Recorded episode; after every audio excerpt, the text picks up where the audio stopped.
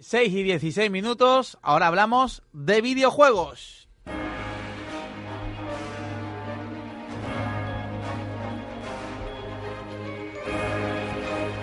Están con nosotros José y Guille para hablarnos de insignias, logros y trofeos. Temazo, ¿eh?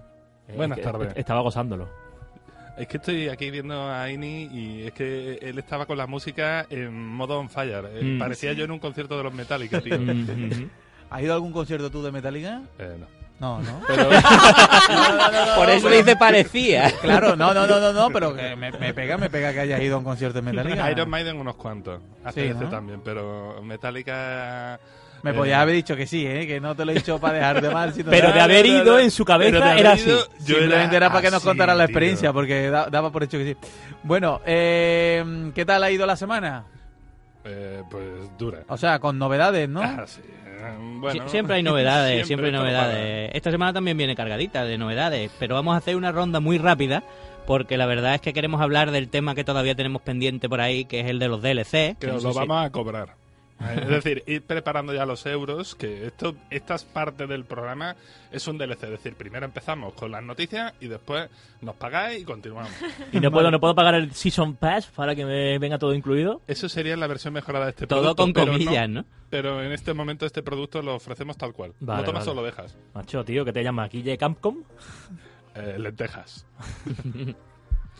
Bueno, pues empezamos por una noticia importante que fue el que el martes 7 se lanzó al mercado la nueva consola de Xbox, la Xbox One X, Bien. que no tiene ni X en el nombre. Eh, X. El caso es que, bueno, es la nueva consola de Microsoft, una super consola, la más potente que hay en el mercado, 499,95 euros. Eh, y la cuestión está en saber si merece o no la pena la inversión en esa consola. Bueno, los mismos de Microsoft ya han dicho que a menos que tengas una tele 4K no le vas a sacar todo el partido que debieras. Eh, además tenemos por otro lado que ya se está quedando sin espacio en el disco duro, los primeros parches empiezan a ocupar muchísimo, hay juegos que te quitan ciento y pico gigas de la consola y Microsoft ha dicho, le recomendamos además a los usuarios que se compren un disco duro externo, lo cual me parece impresionante para empezar, ¿no? Eh, bueno, Phil Spencer se está frotando las manos porque crees que va a vender muchas consolitas. Yo tengo mis reticencias con esa creencia porque la verdad es que pienso que le sigue pasando lo mismo que al anterior, que es que le faltan juegos, le faltan juegos exclusivos. Que es lo importante. Y sin juegos final. no vendes consolas, así. Eso sí, a mí, sobre el papel, si a mí me dicen, oye, os vamos a sacar un, un cacharro electrónico para jugar videojuegos con estas características técnicas y este precio, a mí me lo venden. Sobre el papel. A mí, a mí sobre el papel me parece relación calidad-precio mm, brutal, brutal, literalmente. Sí, sí, sí. Eh, El esfuerzo de Microsoft ahí ha sido bastante no grande. es poca broma la potencia del aparato eh, y lo del 4K aquí es bastante creíble, no como con lo de la Play 4 Pro esta, ¿no? Pero contra. mm, todavía no he escuchado ahora- ese anuncio ahora de- la del juego que, que pasa La Play, la Play 4 o la Xbox, la, la que ahora va a salir, ya lo has dicho, pero no sé si todos los juegos. Hay muchos juegos que usan el 4K, es decir, ahora una persona con una televisión en 4K y con la Play 4 o la Xbox está usando el 4K. Claro, esta, esta consola y la, y la PS4 Pro precisamente se han lanzado un poco para intentar vender eso, ¿no? Eh, explotar el 4K, le meten una especie de, de parche o de efecto a los juegos que hacen que, que aprovechen esta resolución. Eh, la verdad es que cada vez hay más porque es una estrategia comercial también, igual que en la venta de televisiones. Eh, ¿Merece la pena o no? Yo no lo sé. A mí personalmente yo prefiero que los juegos vayan a 60 FPS y tengan más calidad gráfica a que se vean a 4K. Pero sobre gustos colores, la verdad. Efectivamente. Hombre, si va nítido, sí. El problema es que por el tema que estés pagando y que estés mm, preparado para un juego en 4K y que ahora precisamente por esa tecnología, pues te- la televisión te vaya un poquito a, a tirones o vayas notando que no va fluido del todo la imagen. Hay de todo. La verdad que todavía estamos pagando esta especie de, Por ejemplo, yo he jugado, salto tecnológico. Perdona, a las gafas VR de la PlayStation 4 jugué yo y no iba iba iba un poco a trampicones. Sí, ya te dijimos que cuando pruebas a lo mejor las Oculus frente a las de PlayStation, la diferencia es sustancial. Sustancial. Claro, pero pensé yo, digo, vale 4 o 500 euros la Play, valía la Play 4, eh, 500 400 euros las gafas. Digo, uno se gasta 900 euros, resulta que tiene una cosa que no tiene nada mal en su casa, pero que no le va bien del todo porque va, va un poquito eh, eh, dando tironcitos. Sí, Oye, sí. Carolina, disculpa el inciso, Sí. pero ¿has soltado ya los euros? ¿Por qué? ¿Qué ha Pues, pasado? joder, me estáis fallando todos. ¿No me vais a pagar los DLC? ¿Los qué? ¿Los qué? Los DLC, ¿no me los vais a pagar en el programa? ¿Qué eran los DLC? ¿No te acuerdas lo que era? Ya no me acuerdo. Pues yo ya verás cuando, Bueno, cuando, ya- ya- cuando ya lo contaremos, cuando ya lo veas, contaremos. te Tú no eres Javi Nemo, tú eres Javi Dori. Cuando tienes un juego y empiezas a pagarle extras. Ah, verdad, verdad. Bueno, bueno, aquí yo ya estoy poniendo el primer héroe. Estoy, estoy esperando el resto, ¿eh? ¿Pero cuánto vale cada extra de eso? Bueno, un euro no, desde luego. Un euro no, valdrá Guille, es más. que, Guille es que lo vende muy barato. Es que lo mío es mi micropago, tú Sí. sabes. Por, por un euro no tiene, no tiene nada que hacer. Por un euro hablo un minuto. Venga, va, estoy Bueno, generoso. más, más cositas que si Yo no, nos- es que no, lo tengo- vamos a poder Yo es que no lo tengo si no cuéntame mi más euro cositas. esta semana, por favor. Han salido Pero me gusta la iniciativa de poner dinero en la mesa. ¿eh? Venga. Bien, bien, pero ¿quién se lo lleva? no? Venga, José, cuéntame que he puesto un euro. Cuéntame. Venga, va. Eh, también el martes salieron tres jueguecitos más importantes. Bueno, jueguecitos. Salió Sonic Forces para todas las plataformas, para Play 4, para Xbox, para PC, incluso para Switch. Y bueno, eh, otro Sonic que en cierto modo apuntaba maneras y que vuelve a no brillar. Otra oportunidad perdida de Sega con el Sonic. La gente quiere jugar a Sonic, que se vaya al Sonic Manía, que aun siendo un juego tipo clásico, la verdad es que merece mucho la pena. También ha salido la expansión del Horizon Zero Dawn, un juego que a mí personalmente me gustó mucho. Esto es precisamente un DLC del juego Ajá. que se vende al módico precio de 20 euritos más o menos. A mí me costó un poquito menos porque lo compré con antelación. Claro, hay- dámelo. Pero eh, bueno, que- a un euro no, te lo revendo a 18 para perderle solo dos. Yo tengo un euro, ¿lo toma o lo deja? no, no, no. Eh, total, que la verdad es que pinta muy bien también esta expansión del juego y yo le tengo muchas ganas. Y también ha salido el Nio para PC. Es un juego que tuvo muy buenas críticas en PlayStation 4. Un juego de estos típicos que están ahora de moda que son difíciles. Pero bueno, como ya no hemos curtido muchos en el de Cuphead. ¿De plataforma el- o, de, o de disparito o de qué? Bueno, es de, de pelea más bien, ¿no? Eh, así tiene varios géneros mezclados, ¿no? Pero sobre todo son batallas, ¿no? Eh, es un juego chulo, la verdad. Vale. Se ve muy bien y encima, pues con el PC, pues va a aprovechar todos los gráficos. Así que a este hay ganas, hay ganas de echarle el el PC. Viva el PC, tío, viva. viva. Porque los juegos fueron hechos para disfrutarlos a los bestias. ¿Y qué más salió unos poquitos de días antes, Guille? Eh, bueno, pues salió ese juego que, vamos, nadie esperaba. Ni Eh, nadie lo juega. Ni nadie lo juega. Y vamos, que nadie compra estoy- para jugar estoy- al motojador. Estoy pensando, estoy pensando. ¿Al moto cuál has dicho? No, no, todavía no, hecho, No, no, tú prepárate, tú ¿cuál- prepárate. ¿Cuáles son los dos juegos que más juega la gente? El- Los tres, el- tres, hay el tres, ¿no? Mario, el, Mario. No dudamos que iba a decir Mario, el. Pokémon. Pero, pero que tenga online, que tenga online. No, no. el, Street of Duty, Fighter. el- Ah, mira, Carolina lo he dicho. acertado. ¿Call of Carolina. Duty sacan Call of uno? Duty, FIFA y. GTA son los juegos por sí, sí, excelencia. un poco, sí, estoy un poco anticuado. Se ha, gana- eh, se ha ganado a Se ha ganado el DLC. Toma.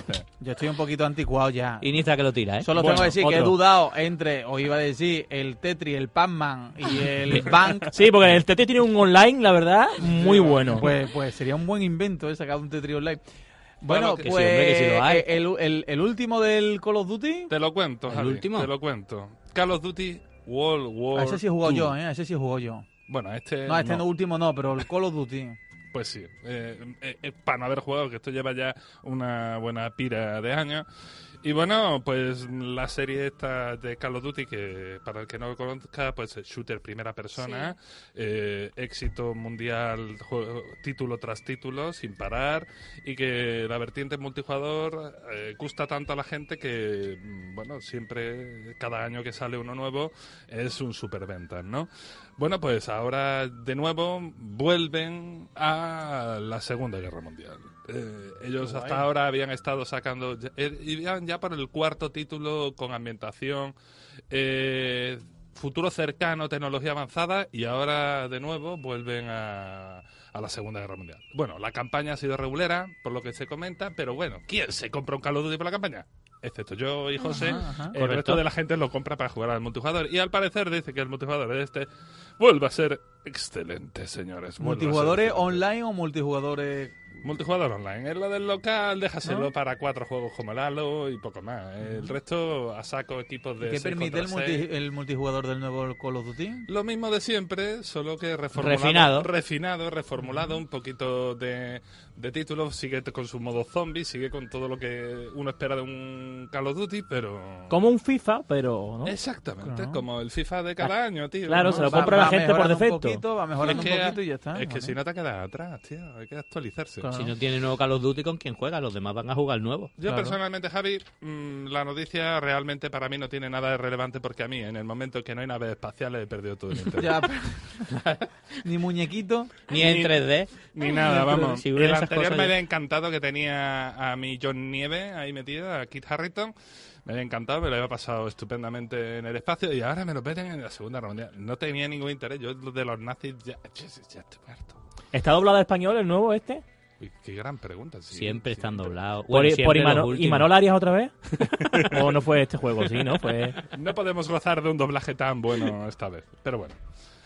Hasta ahí no hay mucho más Bien, que contar sí, de Call of. Duty. Lo mismo de siempre. Y si alguien, uno de Oye, la trae, mesa trae- lo juega... trae el Call of Duty eh, escenarios cerrados para jugar eh, multijugador. O sea, no- el Call of Duty, uno de que, los... que normalmente el Call of Duty a mí lo que me gustaba que eh, los otros juegos, por ejemplo, el Battlefield y todo esto, abierto. efectivamente, son eh, que tú juegas con un amigo y no te encuentras.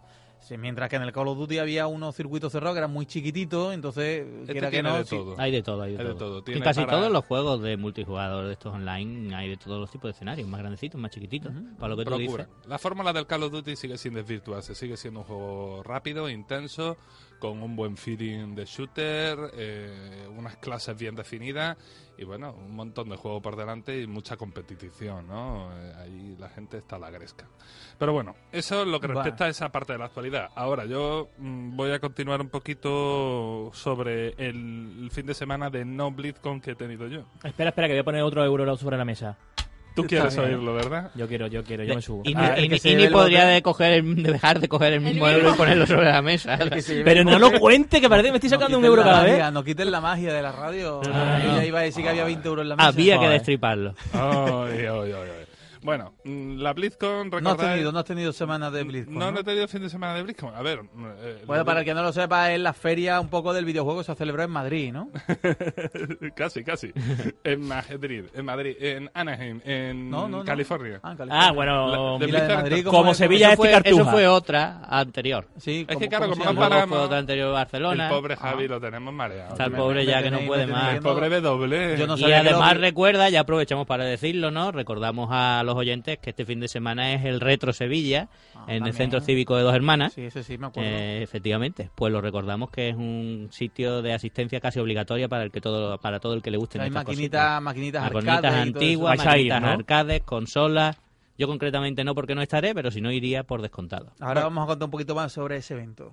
Yo, la BlizzCon ha sido ese evento que me he perdido un poco porque he tenido la suerte de que todos mis primos, salvo tres, se plantaron en mi casa, me secuestraron con eso de que, mm, no sé, qué ¿por qué alguien secuestra una semana antes de su boda a su primo?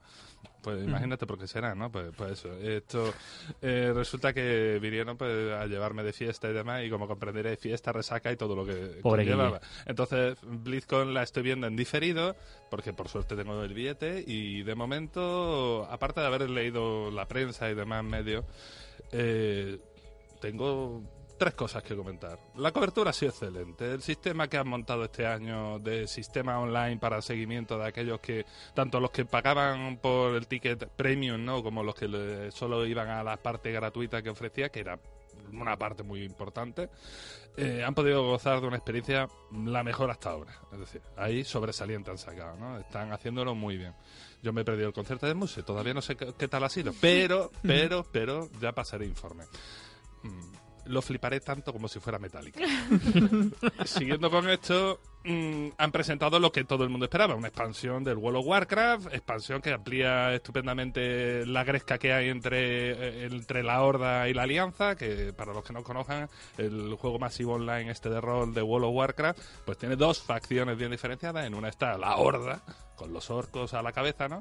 Y por otro lado está la Alianza, con los elfos y humanos por otro lado, ¿no? Y bueno, pues como que están un poco a la gresca más que nunca. Entonces la expansión dice, Vamos a llevar esto un poquito más arriba y la verdad que promete, la gente estará contenta. Ocurrirá lo de siempre, una subida brutal durante un mes o dos de usuarios y después los hardcore serán los que se queden. Pero estará bien. La noticia más bestia de todo este evento, sin duda, sin duda lo que marca la diferencia, Javi, es que el juego que han ellos, eh, StarCraft 2, el gran juego de estrategia eh, de ciencia ficción que ellos tenían, de donde es el personaje mío favorito del mundo de los videojuegos, que es Sarah Kerrigan, ¿no? Eh, bueno, pues deja de ser un juego de pago, es un juego free to play, como dicen, se cambia de modelo de negocio.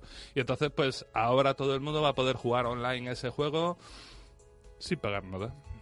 Sí, sí. Sí, Sin pagar nada, dice. Sin pagar nada, sin pagar nada. Después Sin pagar de- nada vas a poder jugar eso. Pero Sí, sí, sí. ¿cuánto y cómo? No, no, todo, todo, todo. Sí, sí, to- todo, todo, todo. todo. De momento lo que es el multijugador eh, se presenta abierto para todo el mundo. Es decir, vas a- hasta ahora, si tú no te comprabas las expansiones, no podías jugar a la parte del multijugador que tenía unidades de esas expansiones.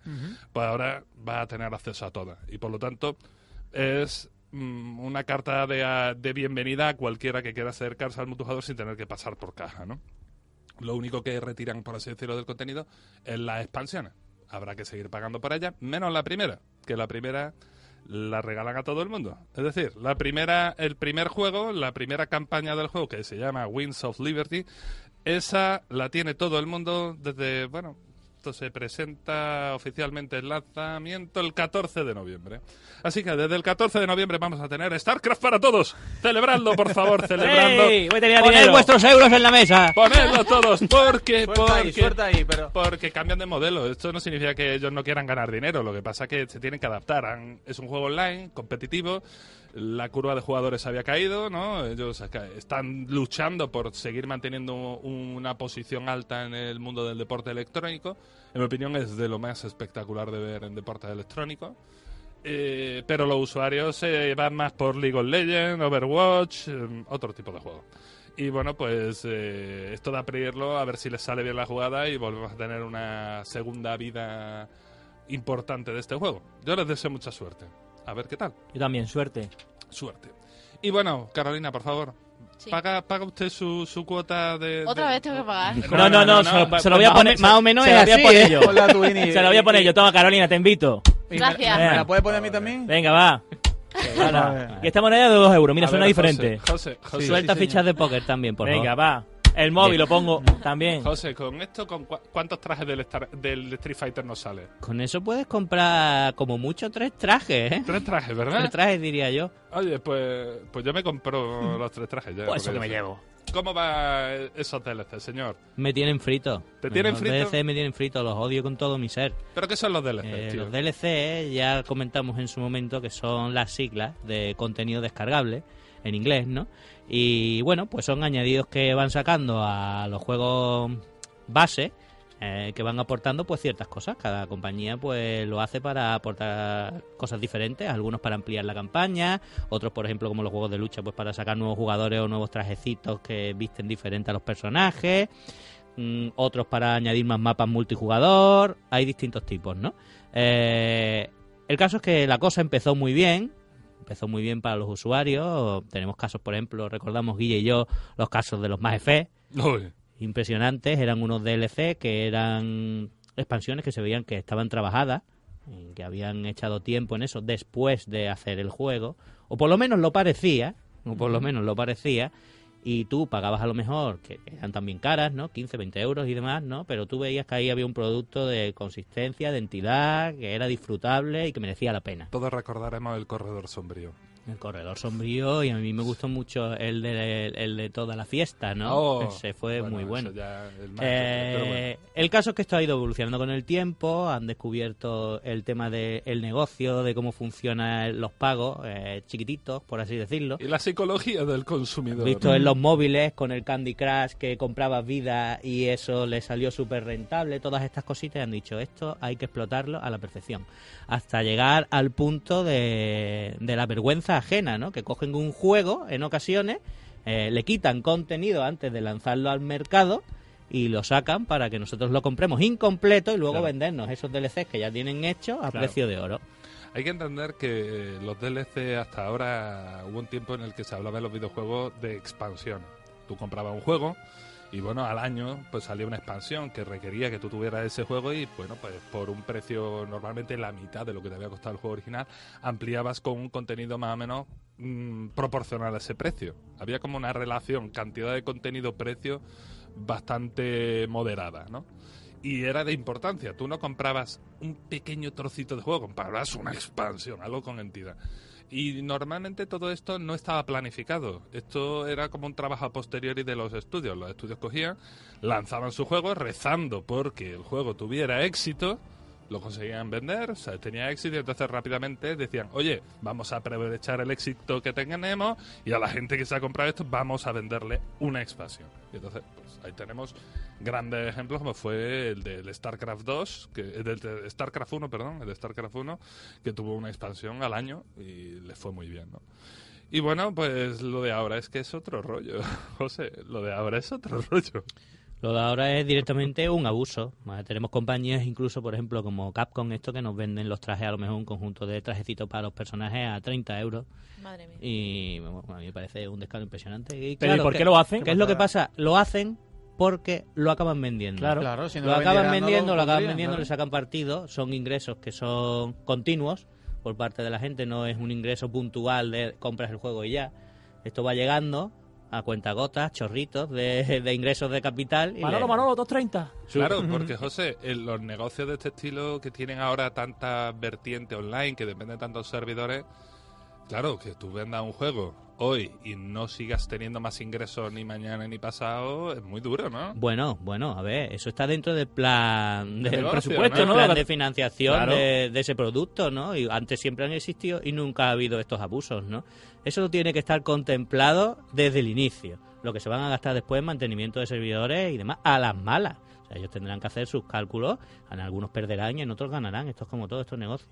Yo creo que la cosa iba bien y que están en un punto ya que se han pasado. Pero claro, es que ellos dicen, tenemos casos impresionantes que nos reportan unos beneficios monstruosos, ¿no? Por ejemplo, hablaba un, un diseñador de, del Mass Effect 3 precisamente Ah, sí. que había visto a una persona que se había gastado hasta 15.000 dólares en cositas para el multijugador. Pero eso ya es un poco de vicio, ¿no? Sí, eso es de enfermedad, ¿no? Claro, claro. Pero si lo tienes, ¿sabes? Pues se lo gasta, pues eso es lo que les Ya. pasa. Dice, A ver, va a haber piénsalo. personas que lo tienen y se lo van a gastar. ¿Por qué? Claro. Porque lo tienen y, Y porque se- y se pueden. lo gastan, Ya. claro, ¿no? Porque gente que quiere cosas exclusivas hay en todos lados. Exacto, y entonces dicen, pues nada, me viene estupendo este tipo de negocio, monetizo mi producto muchísimo más. Sí, Claro. pero que en el multijugador del Mass Effect 3 estamos hablando que con esos 15.000 euros, lo único que comprabas era como el que compra sobres eh, de cromos. eh, y bueno, vale, pero es que todo ese contenido, si tú juegas, lo obtenías. Que, en el caso del Effect, eh, en este caso Son como las concreto- vidas del Candy Crush. O esperas a llegar sí, sí, o lo pagas, es, ¿no? Sí, es. sí, sí, Ya es todo lo que te pueda... que, que el contenido en este caso en concreto, justo en este caso, encima era un contenido que era accesible para el jugador que jugara al juego. Entonces esto es como, Pero no, no ya, sé. Guille, no ya. No si ya, tengo no dinero ya. lo quiero ya. lo que era ya. Y, y además tiene que ser emocionante. ¿Cuántas, cuántas cajas de estas habrá abierto esa persona que te gastó? Claro, eso se ha convertido ahora en otro tipo de negocio que se llama las cajas de botín, ¿no? Que está ahora el tema candente porque están abusando también del sistema en muchísimos juegos.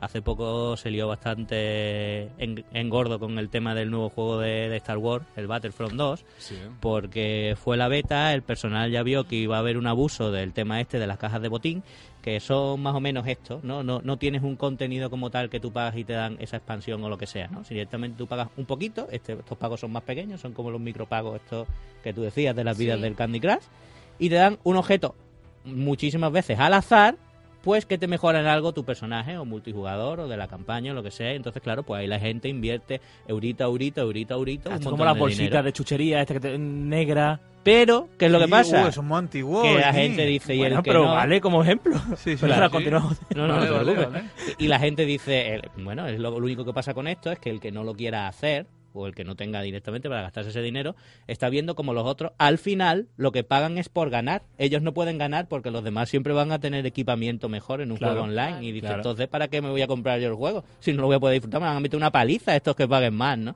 Y entonces, pues ya entra en controversia y vamos, la verdad, eh, es que esto, que son... En el, en el mundo del juego online, además me resulta eh, llamativo porque hay todo un esfuerzo por equilibrar a los jugadores. Eh, desde, desde el primer momento, eh, los juegos online se esfuerzan en evaluar tus habilidades como jugador. Es decir, de- te puntúan.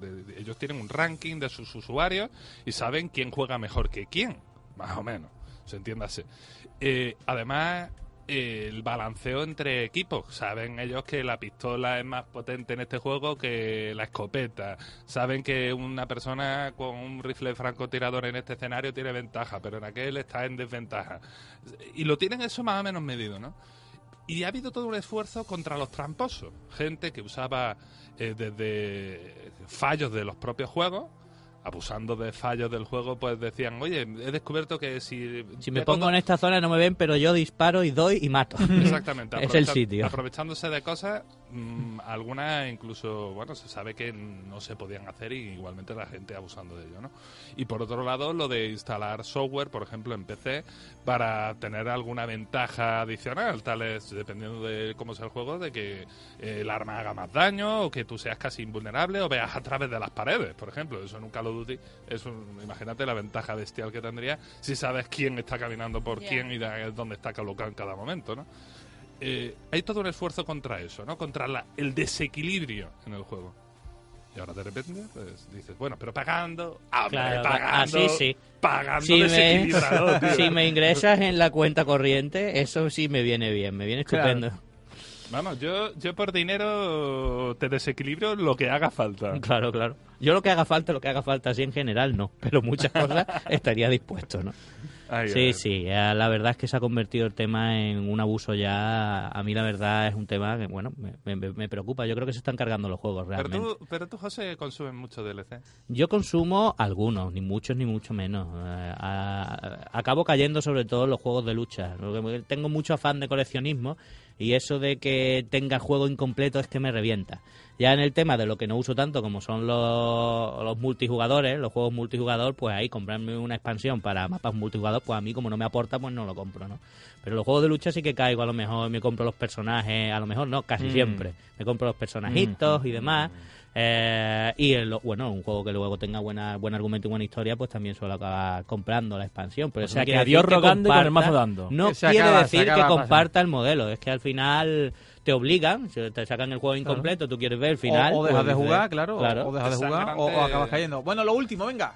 Bueno, pues para rematar un par de ejemplos, ¿no? Eh, en el caso hubo el Dead Space 3, es un juego que claramente le arrancaron una, una parte del contenido del final del juego y lo dejaron como un DLC, un DLC que además era caro, creo que costaba 18 euros. eh, Era riñón, parte Era, de era un riñón. reñón. Entiéndase que era, imagínate, en un juego que le ibas a dedicar más de 35 horas, el DLC se representaba dos horas de juego, ¿vale? O una hora y media.